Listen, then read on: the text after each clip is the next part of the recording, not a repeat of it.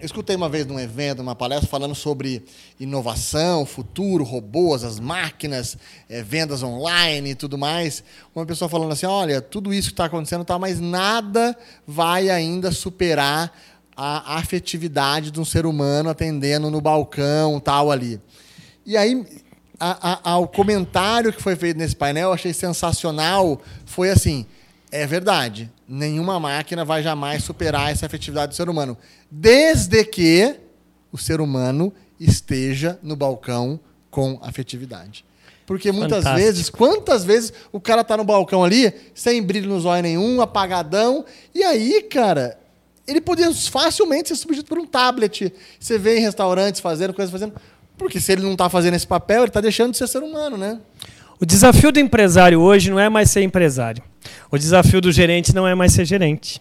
O desafio do seu líder não é mais ser líder. Sabe qual é? É você ser pai, é você ser um multiplicador de objetivo. Então, o papel do líder, do empresário, do dono é pegar na mão do liderado e falar: você que vem de uma família praticamente combalida, uma família que seu pai e sua mãe, infelizmente, não te ensinou o que é viver, o que é usufruir me permite eu ser esse pai? Então eu acho que é esse o papel do empresário, do gestor. Você no papel de empresário, que a vida dele faz sentido. Você que está aí do outro lado da telinha, que tem uma equipe, você tem muita responsabilidade. Porque quando você chega, o seu liderado quer ser você quando crescer. Ele sabe quando você chega azedo, ele sabe quando você chega motivado, ele sabe o carro que você tem, aonde você mora, a roupa que você está vestindo, porque ele quer ser você. Então a responsabilidade do empresário, do líder, é ele ser muito mais do que isso. É ele ser um pai, uma mãe, um amigo.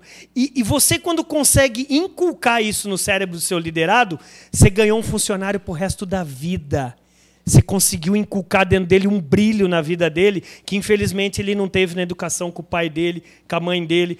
Você é uma prova disso. Você tem quantos funcionários hoje aqui na Polo? Você alimenta famílias, você alimenta sonhos, Denis. Então, assim, o nosso papel, eu tenho poucos funcionários comparado a você, mas assim, o nosso papel é fomentar essa luz no sentido de objetivo.